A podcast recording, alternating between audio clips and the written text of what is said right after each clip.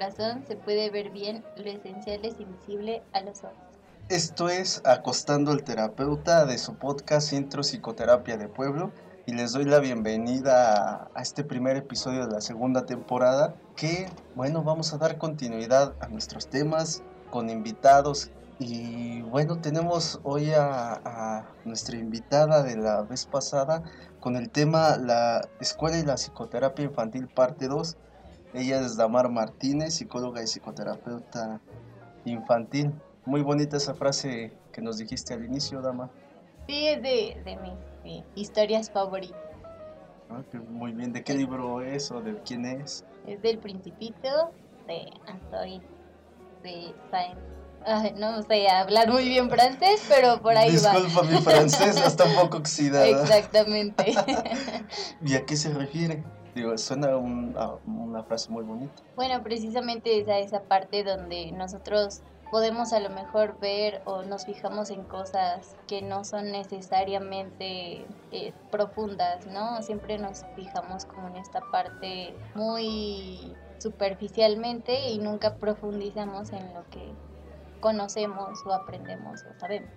Oh, muy profundas tus palabras. En todo caso, hablamos de, de una cuestión de la propia existencia, ¿no? conflictos que a veces tenemos como personas o que, tenemos como personas, ¿no? Sí, claro, en nuestro día a día pues eso evidente que todos tenemos ciertas dificultades, sin embargo pues nunca conocemos esas dificultades de las demás personas, ¿no? O creemos que nosotros somos los únicos que vivimos con esas situaciones. Por supuesto, ¿Esto se relaciona con el tema que tenemos el día de hoy? Un poco. Creo que nos habíamos quedado en esta cuestión de, del regreso a clases y cómo iba, se iba dando el proceso, ¿no? Cómo iban los niños incorporándose de nuevo dentro del aula.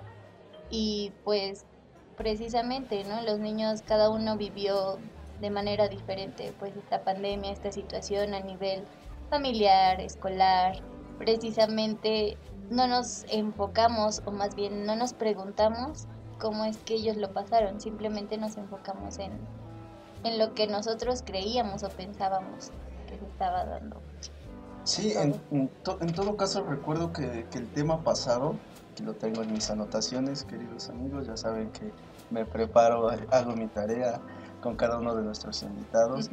Habíamos acordado que, íbamos a, más o menos dejar pasar como un mes, ¿no? Creo que ya dejamos pasar dos meses desde que sacamos ese episodio.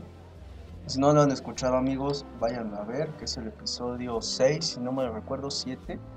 Y, y escuchen esa primera parte en donde nos quedamos de ver cómo era realmente este regreso a clases después de la pandemia. Creo que fue adaptación a nivel social. Sí, a ver cómo fue eso, porque si no me recuerdo, fue un sábado donde grabamos ese episodio y, ya regresaban en lunes. Así es. ¿Qué pasó? Pasaron muchísimas cosas, pienso, y bueno, dentro de mi contexto también lo puedo ver, ¿no? Algunos sí regresaron, algunos no regresaron, siguieron en casa con clases en línea. Eh, algunos de plano dijeron vamos a sacar a nuestro hijo, a nuestra hija de la escuela hasta que todo esto se regularice. Entonces pienso que, que sí cambiaron muchas cosas. ¿Por qué? Porque los niños vienen pues, con otras ideas, otros conceptos que a lo mejor y antes no les pasaban por la cabeza, ¿no? Es que tú lo dijiste bien ¿no? hace ratito, vamos a una cuestión de socialización, algo que en la psicoterapia se va a ver muy reflejado Sabes, he visto papás últimamente que, llegan a, los espacios preguntando a los psicólogos o a los, las o los psicoterapeutas preocupados porque sus hijos, a pesar de que ya están en la escuela, siguen la preocupación de que no tienen amigos. Sí. Algo que se esperaba. Era realmente algo que se esperaba. Digo, te acostumbras a estar sentado frente a la pantalla que te gusta una hora, dos horas, tres, algunos se quedaban prácticamente todo su horario completo de clases. Entonces, pues donde la maestra, el maestro solamente se encargaba de dar su materia, sus asignaturas y en qué momento ellos interactuaban. Era muy, muy poca la interacción. Realmente, pues en el salón de clases, la broma o platicar con tus compañeros mientras el maestro está dando clase, ¿no? Entonces, pues considero que sí cambió hasta la forma de dar clases. ¿Por qué? Porque ahora tendría, tenías que buscar eh, tus propios medios, tus propias herramientas con las cuales pudieras atraer la, la atención de los alumnos y no fuera nada más como de, ahí está mi clase, ¿entendieron? Bueno, bye. Y algunos sí lo hicieron de esa manera, ¿no? Realmente ni respondían dudas, era lee el PDF y creo que hemos visto muchos memes de, de esas situaciones. que de por sí los que crecimos con ese modelo de, del profe con la, la, la, maestra con las situaciones de, poder, ¿no? se paran incluso con el escaloncito sobre el pizarrón, un clásico. Creo que eso ya lo eliminaron, ¿no? Creo que eso ya se eliminó. Este, te explico, si me entendiste bien, si no, pregúntale a tus compañeros. Ahora con una pantalla, con un celular, si era esta cuestión de realmente. Si antes lo preguntaba, menos ahorita. Lo que imagino que nos lleva a cuestiones de personalidad, por lo menos en los niños. Si va a desequilibrar, más o menos, ¿no? Pues es esta parte de inseguridad, ¿no? Y aparte de. Hubo muchos niños, no sé, que ingresaron a escuelas, los cambiaron de escuelas y no conocían ni a su maestra ni a sus compañeros. Entonces, ¿cómo le voy a preguntar o me voy a acercar con alguien que no conozco para empezar? Y entonces desde ahí empieza la situación complicada también para ellos, ¿no? ¿Cómo le voy a preguntar? ¿Cómo le voy a tener confianza? ¿Cómo me voy a acercar? Y ni siquiera conozco a mis compañeros, ¿no? Sí, y es una rutina, ¿no? Y a lo mejor ya no le preguntaban a la maestra ni a los compañeros. ¿Una rutina desconocida? Sí, y era donde entraban los papás también, ayúdame y yo te ayudo y a ver qué hacemos y maestra no le entiende, ayúdele. Entonces también en esa cuestión los papás también se convirtieron en maestros, pero pues no tenían esas herramientas e incluso la paciencia, ¿no? Vimos muchos videos durante la pandemia donde pues a algunos les causaba gracia que la mamá con la chancla y en la pantalla al lado dándole las respuestas incluso a los niños, ¿no? E incluso se formó más esa dependencia hacia sus papás. Ver cómo está eso de la dependencia al medio digital sí, ¿no? Ya sabemos que ahorita muchos niños, o muchos adultos, o jóvenes, todos. Todos en general. Estamos en el celular, pero en esta cuestión educativa, ¿cómo se refleja eso? Ya es una cuestión dependiente. dependiente. Bueno, de hecho incluso llegaron muchos pacientes, ¿no? Con esa situación de que no querían estar solos los niños o se sienten inseguros o realmente ya no saben cómo interactuar con el otro. ¿Por qué? Porque no saben cómo acercarse o incluso preguntar, ¿no? O saludar, nada. O sea, esa parte de habilidades sociales no las realizaban, pero sabían que sus papás estaban ahí cerca y como que esa ansiedad aminoraba, porque sus papás lo iban a hacer por ellos. Entonces, creo que se vio muy reflejada esa actitud en los niños una cuestión que yo te preguntaría, ¿y eso cómo se trabaja?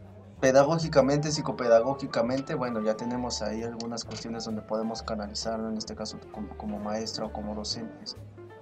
Pero ya, ya, llegando a, la, a la terapia, al consultorio, ¿eso cómo se trabaja? Bueno, pues prácticamente es concientizar a los papás que los niños también tienen que ser autónomos, tienen que tener sus propias responsabilidades. A veces decimos, ay, es muy chiquito, no va a poder, ay, no, pobre de mi niño, mejor yo lo hago por él.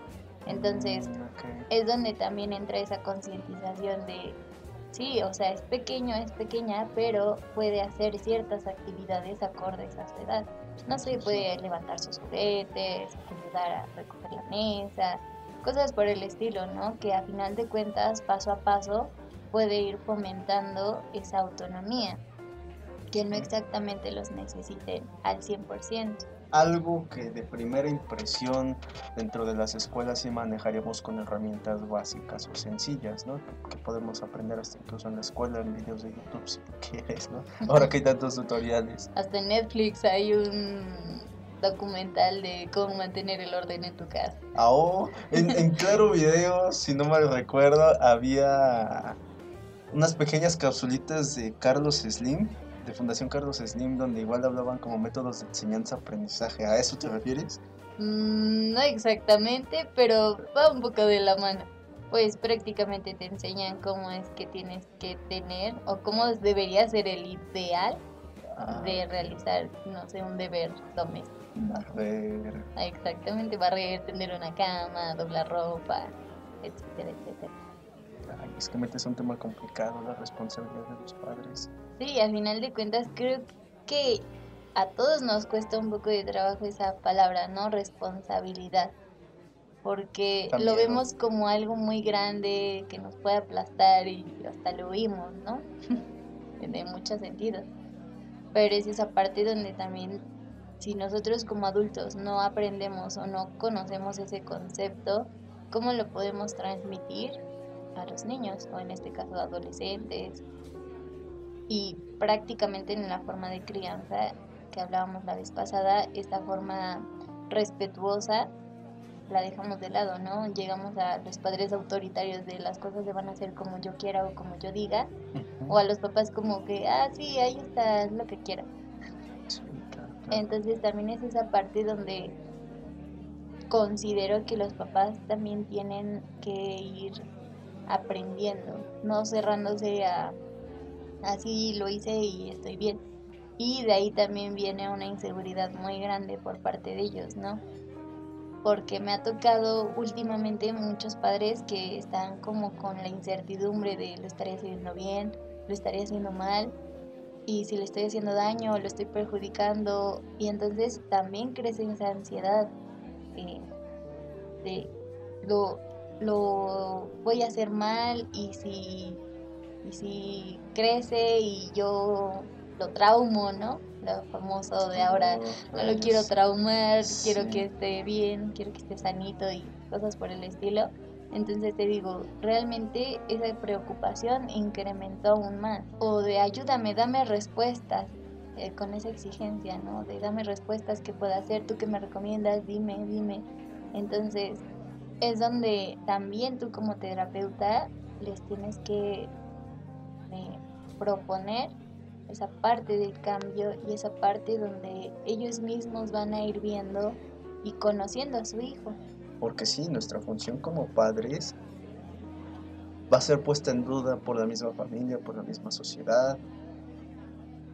No puedo decir que en el consultorio, porque realmente no llevamos a la crítica, ¿no? De estar siendo un mal padre, un buen padre.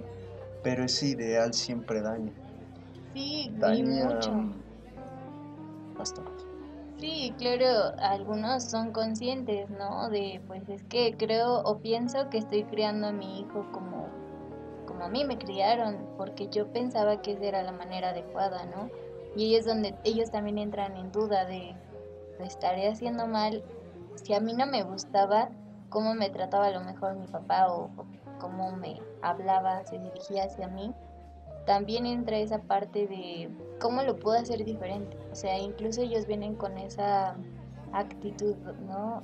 Algo que en sesión sí va a ser complejo, ¿Por qué nos podemos meter a esa duda, como, como tú bien lo, remarcas? No es hacer ya lo contrario, es hacer lo diferente. Que los discursos, incluso un tanto motivacionales, coaching y, demás cuestiones como de este tipo que manejan un pensamiento muy superficial, se van a guiar por esa línea donde sé diferente, sé diferente, sé diferente, pero diferente a quién, diferente a qué y más en esto que dijiste, ¿no? Hace un momento de, de muchos niños, muchos alumnos, o, en, ya en todo caso en sesión, ¿no? Te lo traigo a ver qué haces con él o con ella, o, o en la escuela te lo dejo a ver qué haces con él o con ella. Y es lo que te decía desde un principio, ¿no? Esa parte de la responsabilidad de, ok, está aquí conmigo, sin embargo, por más cosas que yo quiera hacer con él, no voy a lograr nada si tú no me ayudas, o tú no me apoyas, o tú lo apoyas más bien a tu hijo. Entonces, en la escuela igual es lo mismo, ¿no? A final de cuentas, los niños siempre van a necesitar de sus papás. Entonces, mientras ellos se hagan responsables, tengan esa conciencia de que sus hijos dependen enteramente de ellos, es cuando se da esa diferencia. Y si bien lo dice todos de vamos a cambiar vamos a hacer un mundo mejor y ser la mejor persona y vibra alto, ¿no? Lo de últimamente. A final de cuentas terminamos cayendo en la misma situación de ser diferente, pero termina siendo igual de diferente que el resto. O sea, no hay diferencia. En un término incluso muy capitalista voy a comprarme el iPhone 13 Pro Max o no sé qué número vayan ahorita porque realmente puedo diferenciarme de ese de ese estatus económico al que puedo pertenecer o pertenezco, pero te das cuenta que realmente los demás no tienen sobre esa misma línea, hablando en un término muy frívolo, ¿no? Que, que estos rollos de los iPhones es como el más remarcado, pero en cuestiones paternas también está el papá de la mamá ideal, ¿no? Que sale en las películas o que sale en, las series, ¿no? De ah, el papá perfecto, la mamá perfecta. Me comercial de, no quiero decir una marca, pero es como un liquidito para bebé. Exactamente, o sea, a final de cuentas también hay una, un ideal de cómo ser un padre o cómo tiene que ser un padre. Y eso realmente es muy cansado, muy frustrante ¿Por qué? Porque a lo mejor y yo no puedo ser ese papá o esa mamá ideal. Y prácticamente mi hijo me odia, ¿no? Porque algunos piensan que sus hijos los odian. Entonces realmente esa cuestión pues trae mucho peso en los papás. ¿Por qué? Porque llegan a cansarse, frustrarse, enojarse, incluso a culparse, ¿no? Y creer que le están haciendo mal. Nuevamente, podemos recurrir a muchísimos videos, comentarios. Y hablando de esta cuestión escolar, donde entonces eras un buen papá, eras una buena mamá si estabas con tus hijos frente a la pantalla tomando la clase y ahí ayudándoles a escribir y demás cosas, ¿no? Claro, hablando de, dependiendo del nivel de escolar pero no eras un buen papá, no eras una buena mamá si solo los dejabas sentados al frente y te ibas a hacer tus actividades de la vida cotidiana o si de plano no podías estar ahí porque tenías que trabajar, ya podía entrar una culpa muy fuerte porque entonces una de dos, si no era autoprovocada, era de los demás o de las mismas maestras o maestros de pues es que tienen que estar ahí con sus hijos y ahorita que estamos de manera híbrida. Pues puede ser, porque incluso, ¿no? Hasta para esta cuestión de, de que los papás estaban ahí, te digo, en los videos, ¿no? De que están con la chancla o dándole las respuestas, también es esa parte donde viene la crítica, ¿no? De es que por eso los hacen inútiles, por eso no aprenden nada y luego se quejan de los maestros y cosas así, ¿no? Entonces, a final de cuentas, es lo que te decía en un inicio, existe el ideal, sin embargo, ambas partes llegan a caer en está mal, no está bien, lo estás haciendo incorrectamente.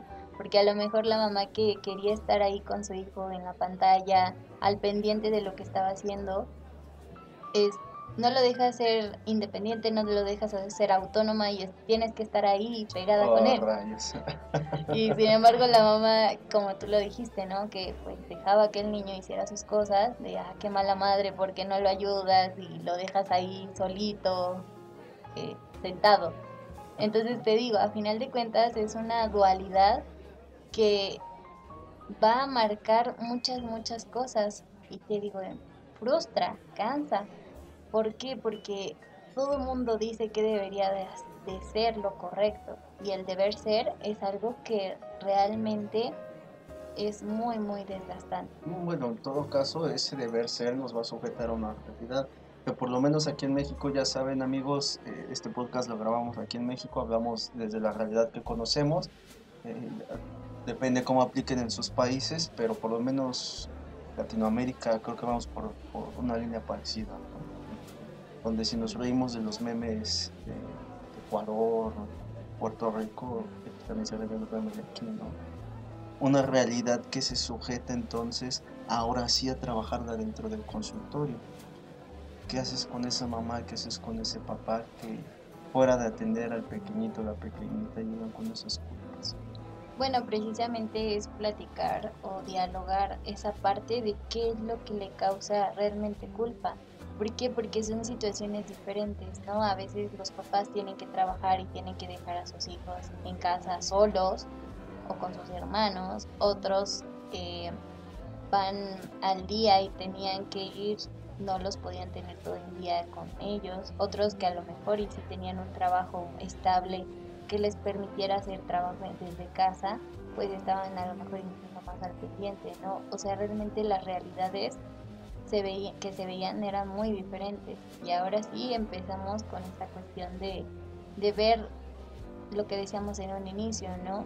Que no todos vivíamos la misma realidad, que no todos estábamos con las mismas posibilidades e incluso no hubo niños que pues tuvieron que dejar la escuela por no poder tener ese sustento. Entonces es observar y conocer la realidad de esa persona. Y como tú bien lo dijiste, no los juzgamos, no los criticamos como de, ay, no, qué mala madre, qué tuvo que hacer. No, o sea, es esta parte de, de aprender y también saber qué es lo que está sucediendo en esa familia, porque cada persona es totalmente diferente, aunque sea la misma situación, y lo llevamos de manera diferente. Me parece si vamos a nuestra primera pausa y continuamos con aquí en Acostando a la Terapeuta. Volvemos.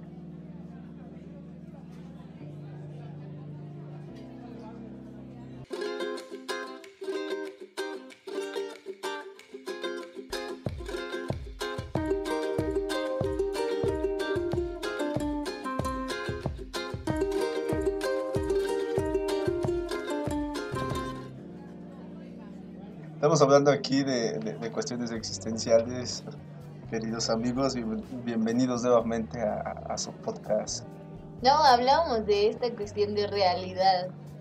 Eh, al final de cuentas, lo que te decía, son...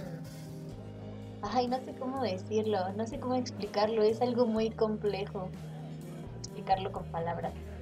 Mm, dentro de nuestro día a día no sé, hacemos ciertas actividades, pero las hacemos por hacerlas, ¿no?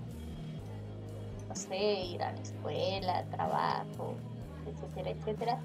Sin embargo, pues dentro del trayecto también suceden cosas que a lo mejor nosotros ya estamos en automático y eh, pasa desapercibido. Y no nos fijamos como en esas pequeñas cosas que hay alrededor. Entonces, esa es la parte, ¿no? vivimos en automático o realmente vemos como que la esencia de, lo que hacemos. Una esencia. Ah, hay posturas diferentes en estas cuestiones. Posturas en donde sí efectivamente vamos a la automatización. Hay unas frases que dicen, ¿quién está lo suficientemente cuerdo como para soportar tanta realidad? O ¿quién no, es, quién no está lo suficientemente loco para soportar tanta realidad? palabras, frases que relativamente llevan a lo mismo, pero no las mismas palabras y podemos hacer, empezar a jugar con eso. Algo de lo que estábamos hablando hace ratito, ¿no? Que estabas tú diciendo de, de, esa familia, de que no sabemos realmente qué es lo que pasa, muchos papás, muchas mamás, nosotros como hijos, también como padres, sí vamos al día en cuestiones donde vamos a ver a esos hijos, los vamos a llevar a, veces a terapia, a deportes, a, actividades culturales, donde se vayan desenvolviendo. Incluso están los padres que te digo que ah, ahí está mi hijo que está creciendo. Y ya. o sea, no hay como esa preocupación. Y te digo, a final de cuentas, ninguna es correcta e incorrecta. Digo, cada uno tiene herramientas que es las que utiliza porque se les enseñó de esa manera o aprendió de esa manera. De hecho, la, no recuerdo si es el nombre de una teoría en específica, pero sí había de, muchos que este tema se utiliza muchísimo en pláticas y talleres de estilos de crianza, ¿no? De tipos de familias y tipos de padres, padres desapegados, apegados, bueno, algo así, ¿no? Cosas así. Sí, la parte del apego, ¿no? De cómo es, a final de cuentas, con los cuidadores o padres. Es esta parte donde te digo, eh, cada uno maneja un estilo diferente. Sin embargo, lo ideal, te digo, siempre nos manejamos como por ideales o lo que esté dentro de la norma. Es esta cuestión donde los padres pues sean em, comprensivos, que le den autonomía, pero también estén al pendiente de los niños o de los hijos, donde el hijo también se sienta como con esa eh, independencia. Te digo, a final de cuentas, sí hay un ideal también, pero es donde tú le tienes que mostrar a los padres que no es exactamente que tienen que alcanzar ese ideal, sino que tiene que ir conforme el proceso de su hijo o incluso el proceso de él mismo, ¿no? ¿Por qué? Porque los papás a veces también necesitan terapia y lo dejan pasar como algo desapercibido o como si no importara. ¿Por qué? Porque se enseña que tengo que esperar o dejarme de lado para primero atender a mi hijo, la necesidad de mi hijo. Entonces, a final de cuentas, es donde tú también le tienes que decir, o más que decirle, explicarle que su hijo primero necesita también que él esté y que ambas partes son importantes para el proceso, que ninguno se puede quedar o esperar, sino que ambos tienen que ser eh, actores activos. Una realidad que aquí sí va a aplicar muchísimo. Tienes mucha razón. Considero que le diste en uno de los puntos clave hay, historias, hay películas del cine de oro mexicano, una que otra actual, no del mero cine actual, creo que ya se perdió, pero donde efectivamente en nuestra realidad vemos cómo papá mamá esperan a, tal vez comprarse esos zapatos que ya necesitan, mientras los hijos, ¿no? Ya se les tiene que, pues estar comprando varias cositas para que estén bien, lo más cómodos posibles en estas cuestiones lo escuchamos mucho en terapia desde adolescentes, niños y a lo mejor también algunos adultos, ¿no? No voy a criticar esa cuestión, este, de que primero él, primero ella, si da tiempo, me atiende a mí, o si igual, si, si, hay eh, dinero, si hay alguna cuestión, este, veo, ¿no? Donde me puedes recomendar. Pero es ese si hay si se puede, si existe.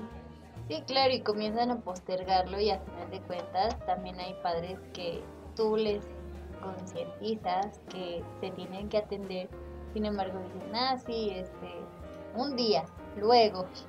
Entonces empiezan a notar que no hay el resultado esperado y es cuando, oye, ¿por qué no hay resultados? Que también es una parte importante usted. Si usted no se atiende, el pequeño no puede progresar, se va a seguir quedando estancado en el mismo lugar. ¿Por qué?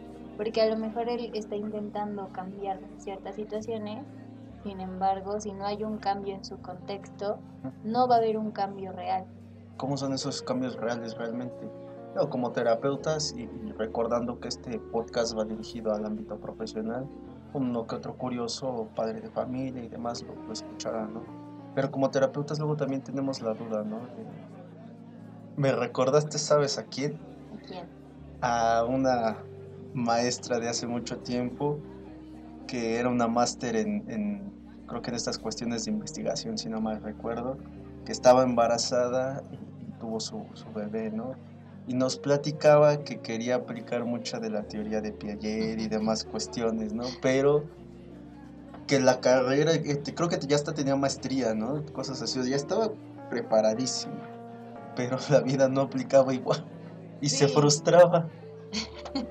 sí, claro, también es esa parte donde te digo, muchas teorías no están adaptadas a nuestra realidad. Hay muchos libros, ¿no? Hay uno que en específico así psicología del mexicano. Mm, de Díaz Guerrero, ¿no? Así es.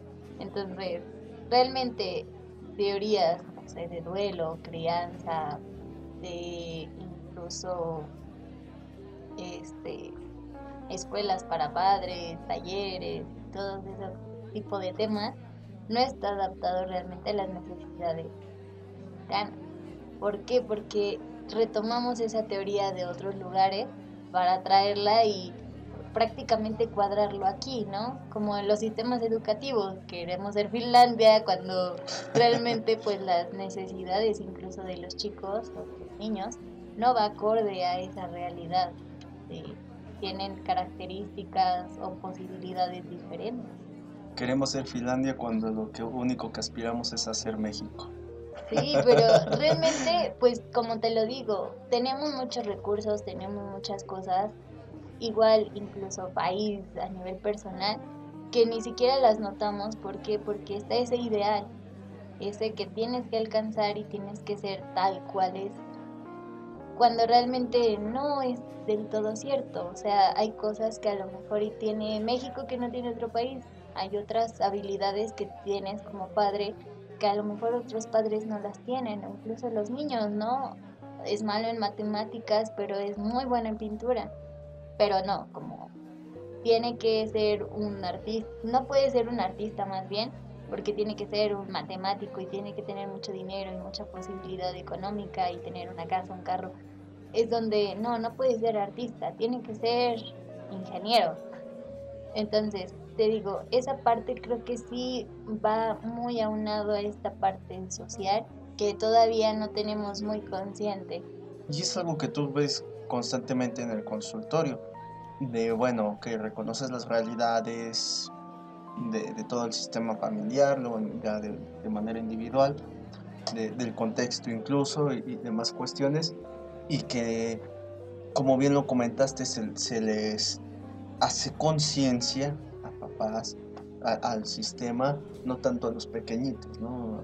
También nos haces conscientes, quieras que no, al momento en el que tú estás trabajando, no sé, trabajas diferentes técnicas, les das ciertas herramientas a través del juego que lo decíamos la, el episodio pasado, este, pues realmente eso les ayuda mucho a los niños. ¿Por qué? Porque ellos mismos también empiezan a identificarse, a conocerse, a saber de sus emociones y eso es una conciencia. ¿Por qué? Porque yo vi que ya soy diferente, a lo mejor eh, expreso mi felicidad de diferente manera o me incomoda o me da miedo cierta situación y entonces ya es cuando ellos también les llegan a decir a sus papás, no, eso no me gusta, no me agrada, me, gustaría que hiciéramos otras cosas. O sea, realmente por muy pequeño que sea, empieza a tener esa conciencia. Y eso es lo bonito de la psicoterapia. Es que eso siempre se, me hace muy sorprendente, es algo muy bondadoso eso, porque son cuestiones simbólicas donde a partir de cosas que parezcan muy pequeñitas y cambian todo un sistema infantil. Y, en este caso, como dices, como papás donde tratamos de instalar cierta idea y más cuando ya traemos cierta profesión que vamos a colocar sí o sí, casi casi, en, sobre nuestros hijos, desde cómo van estudiando hasta incluso los papás que intentan manipular la misma terapia, con procesos donde así quiero que funcione y tiene, tiene, te lo traigo con A y me lo vas a entregar en B. ¿no? Cosas que como terapeuta pues. Sí, claro, llegan con esta parte de como aquí está mi hijo, arréglamelo y ya luego me lo regresas. Pero como te decía, es esa parte de no, no te lo voy a arreglar, no lo voy a hacer prácticamente como a ti te gustaría que fuera, sino vamos a hacerlo conforme él también vaya haciendo su propio proceso. Porque al final de cuentas es un proceso y si el pequeñito, vamos a empezar desde esa parte, ¿no? Donde el pequeñito se conozca, se reconozca y a final de cuentas eh, tratar la situación. Bueno, es esa parte donde depende igual mucho el modelo, ¿no? Porque si hay terapeutas y terapias donde es de necesito que esté en A y tiene que llegar a B, bueno, vamos a darle todo el proceso para que llegue. Entonces, a final de cuentas sí depende también mucho del enfoque en el que lo trabaja. Ah, una cuestión que se debe explicar a los papás, como tú dices, es que es, más confrontativo eso. Creo que como, como terapeutas, como psicólogos, sabemos que esa situación es algo en la que sí vamos a ver, si no al inicio, si no en medio, si no al final, pero dentro de sí va a estar. Sí, claro, y va también de parte, bueno, de mano con la las primeras sesiones, ¿no? Donde tú le explicas al papá cómo es tu modelo de trabajo, qué es lo que tú eh, realizas, qué es lo que tú estás viendo, que, cuáles son las necesidades a lo mejor que el niño también tiene. ¿Por qué? Porque siempre nos enfocamos en lo que el adulto necesita o quiere que sea cuando llegan incluso de las escuelas, ¿no? De que el niño se porta mal en clases, no presta atención, llévelo al psicólogo. Entonces llegan los papás y no es que no presta atención, ¿qué puedo hacer? Deme herramientas, deme estrategias, deme tareas para que ponga atención. Entonces también es esa parte de donde no nos eh, detenemos a preguntarnos qué es lo que realmente no lo tiene concentrado en esa tarea.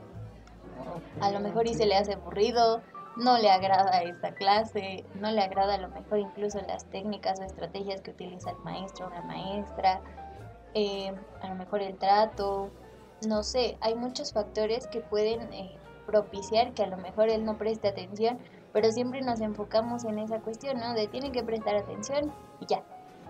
Entonces, te digo, nunca nos detenemos a preguntar o a ver qué es lo que realmente está pasando con el niño o la niña.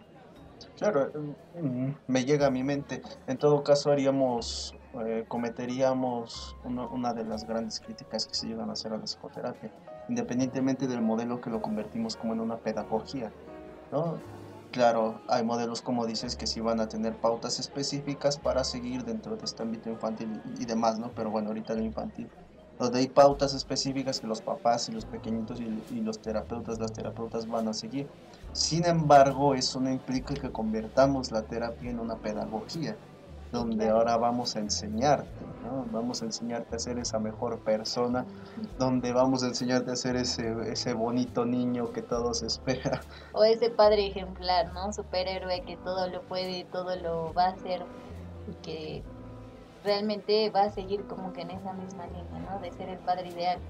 Y precisamente es donde a veces sí se me dificulta esa situación, ¿no? Porque los papás les cuesta mucho trabajo entender como que esa forma de trabajo, ¿no?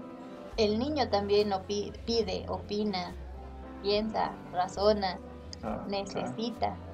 Entonces te digo, es esa parte donde a final de cuentas decirle, pues tiene esta opción, la quiere tomar o quiere dirigirse a lo mejor con el terapeuta que sí le va a decir qué hacer.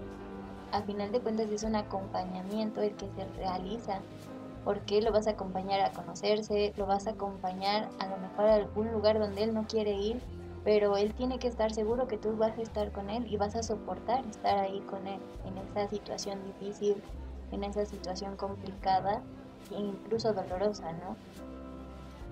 Sí, una cuestión donde como adultos podemos elegir la realidad, eh, de algún modo. Amigos, no me quiero meter a cuestiones este, de, sistema, globalización y demás, pero de algún modo tenemos la oportunidad de modificarla, ¿no? Por esta responsabilidad, ya decir. Pero un pequeñito, una pequeñita, de algún modo solo absorben lo que el medio les da, ¿no? Aquí no es como de, de tanto no quiero esto, cambio esto porque, digo, venimos, como dices, ¿no? Cierta dependencia a los papás, al, sistema en el que nos desenvolvemos, infinidad de, cuestiones que, como tú dices, desde tu modelo son cómo se trabaja en ese acompañamiento con, con ese juego. Sí, claro, y como bien lo decías, ¿no? No te voy a juzgar, no te voy a criticar, respeto mucho lo que estás haciendo y a final de cuentas son valientes, ¿no? En decir, no, es que le estoy regando, o no sé qué estoy haciendo, o de plano ya no puedo, ya me estoy rindiendo, ¿no? Con mi hijo, con mi hija, ya no sé qué hacer. Entonces también es esa parte donde no encuentran esa crítica de qué mal padre, qué mala madre, tienes que aguantar todo lo que tu hijo te hace y lo que te dice y que te responda y no, o sea, también es esa parte donde, ok, ya no puedes, también te puedes dar tu espacio, también te puedes dar tu tiempo para poder eh, generar a lo mejor esa energía y posteriormente seguir con él, con ese acompañamiento, tener tu tiempo y no por eso tampoco eres un, un, padre, un mal padre, una mala madre. Simplemente también necesitas tú tu propio espacio, tu propio momento para poder retomar después. Algo que vamos a transportar ya de manera muy, no sé si explícita, no sé si esté correctamente bien utilizado mi término, me corriges, pero que ya pasando ahora sí al ámbito escuela, todo eso que, ya se vio en sesión, todo eso que ya se vio en, casa, se va a reflejar en automático en la escuela, nuestra manera de socializar y demás cuestiones. Sí, claro, además de que hay otros actores, ¿no? La maestra, los compañeritos, la forma en la que se relaciona con ellos, eh, también el modo en el que el niño está aprendiendo a socializar, ¿no? Porque a veces decimos, no, pero ¿por qué es agresivo? ¿Por qué le pega? Cuando los papás luego luego les dices, no, este, su hijo está pegando y prácticamente le pega enfrente de ti, ¿no? Y no pegues, eso está mal hecho. Entonces, al final de cuentas es lo que te decía, esa congruencia, ¿dónde queda? Le digo que no pegue, pero yo le pego. Ah, una cuestión muy amenazante. ¿Qué imagino que tú te has enfrentado a esas cuestiones amenazantes cuando a los pequeñitos por portarse mal les dicen ya no vas a ir a terapia? Sí, eso sí me ha pasado. Por tu rostro ah, se ve que hay una buena anécdota por ahí. Sí, tuve una pacientita que pues realmente se está pegando muy bien al proceso, está llevando muy bien todo, todas las sesiones. Sin embargo, la mamá a veces tiende a ser un poco autoritaria. Entonces, como la niña no se comporta de la manera adecuada, entonces... No es ideal que se espera. Exactamente, es de, ah, entonces como te estás portando mal, no vas a ir a terapia. Y entonces también es, como te digo, al final de cuentas sí es enseñar o concientizar que eso va a interrumpir muchas cosas del proceso. ¿Por qué? Porque al final de cuentas la situación que yo lleve trabajando con ella, pues se va a tornar de... Es que en cualquier momento se puede ir, ¿no? si no me porto bien, entonces ya no voy a ir y ya no voy a estar. su espacio. Exactamente, se sienten invadidos y, e inseguros, ¿no? ¿Por qué? Porque el terapeuta o la terapeuta va a estar condicionado conforme sus papás lo, lo digan. Y creo que, eh, corrígeme nuevamente, ahí vamos a, a esto que te comentaba hace rato de influir sobre el proceso. Exactamente. No, dentro de, pero de una manera bien sutil, bien acomodada, bien estructurada, manera de que todo eso pase desapercibido, que por supuesto cuando te eres terapeuta pues te das cuenta, ¿no? En este caso.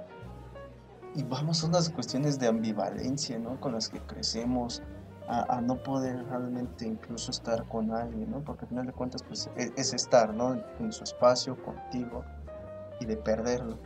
Sí, te digo, es esa ansiedad también de, ya me siento tranquilo, estoy bien, me siento cómodo, estoy en mi espacio, puedo hacer lo que yo quiera, lo, puedo ser yo incluso, yo mismo. Y no me dicen que estoy mal o que tengo que hacer las cosas de cierta manera, sino que hay alguien que está ahí conmigo acompañándome. Y de repente de, ya no lo vas a hacer porque yo lo digo, es donde entonces, ¿qué está pasando? ¿Qué está sucediendo? ¿Qué estoy haciendo mal? ¿No? Me estoy portando mal, estoy haciendo y empieza también en la mente de los pequeñitos esa parte de inseguridad y que a final de cuentas la seguimos desarrollando incluso siendo adultos, ¿no? Sí. Creo que todos los que hemos asistido a terapia ya como adultos sabemos que van muchas cuestiones arraigadas de esa infancia, ¿no? de esos miedos que, que seguimos arrastrando por, o que van a volver a surgir. ¿no? Sabemos que este proceso es dinámico y tanto como ese mismo trauma se, se cura en algún momento de alguna terapia puede volver a surgir, ¿no? Sí, claro, y también es, como te digo, todo, todo parte de la conciencia, de que los papás sepan que eso puede repercutir de muchas maneras, ¿no? Y que no nada más es la palabra que le están diciendo, sino la manera en la que lo están haciendo sentir, la manera en la que lo está tomando. A lo mejor yo se lo digo de la mejor manera, sin embargo él en su mente no lo ve así, o sea, no ve como las posibilidades que hay a su alrededor, sino que lo toma como algo estipulado, que así va a ser. Algo muy duro, algo muy duro me, encanta esto que nos, que nos platicaste el día de, hoy en este primer episodio, Dama. Muy valioso, muy valioso, la verdad. Luego nos deja pensando, ¿no? Realmente en realidad es que a veces tendemos a, evadir, no olvidar, utilizaría la palabra evadir, En nuestros diferentes roles, nuestros diferentes roles donde el conocimiento nos puede ya haber nublado la, la vista, ¿no? o incluso la propia ignorancia también muchas cuestiones. Palabras finales que, nos quieras decir a, nuestros queridos escuchas que están en sus casitas.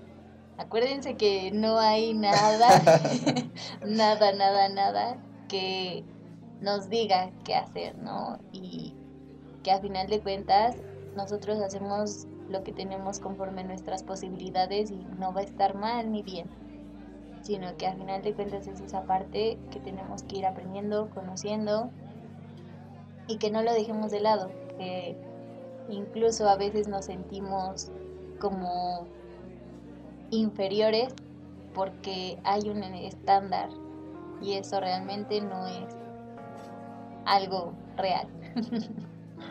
Así que no hay padres, no hay padres perfectos, no hay madres perfectas, no hay hijos incluso perfectos y pues dentro de esa imperfección que va a haber es lo que lo hace más bonito, más divertido e incluso nos llena de muchísimo aprendizaje. Me, me encantó mucho esto, me encantó muchísimo esto. Amigos, llegamos al final de, este segundo episodio, de, o esta segunda parte, más bien, mejor dicha, esta segunda parte de la, Escuela de Psicoterapia Infantil, eh, en voz de, la psicóloga y psicoterapeuta infantil Adamar Martínez. Igual contáctenla por ahí, busquen en sus redes, la recomiendo muchísimo, pero bueno, les agradezco mucho que nos continúen siguiendo ahora y que nos estén apoyando para que este proyecto siga haciéndose posible ya en su segunda temporada. Una buena respuesta en la primera. Y vamos a tener más invitados, igual, ya saben, de diferentes puntos de la República para que nos, nos vayan platicando realmente cómo, cómo es esto, ¿no? De, de la psicoterapia después del libro, después de la escuela, después de esas clases ya en la práctica. Está en Spotify, iTunes, Google y ya estamos subiendo los capítulos a YouTube. Compártanlos con, sus conocidos a quienes pueda servir esto. Mi nombre es Eduardo Olivares, psicólogo y psicoterapeuta en formación. Nos estamos viendo la siguiente semana con otro invitado que ya está ahí en espera. Tiene que ver con unas cuestiones existenciales, pero no les cuento más. Cuídense, nos estamos escuchando. Esto fue Acostado al Terapeuta. Podcast llega a ti por Grupo de Investigación Social y Apoyo Comunitario.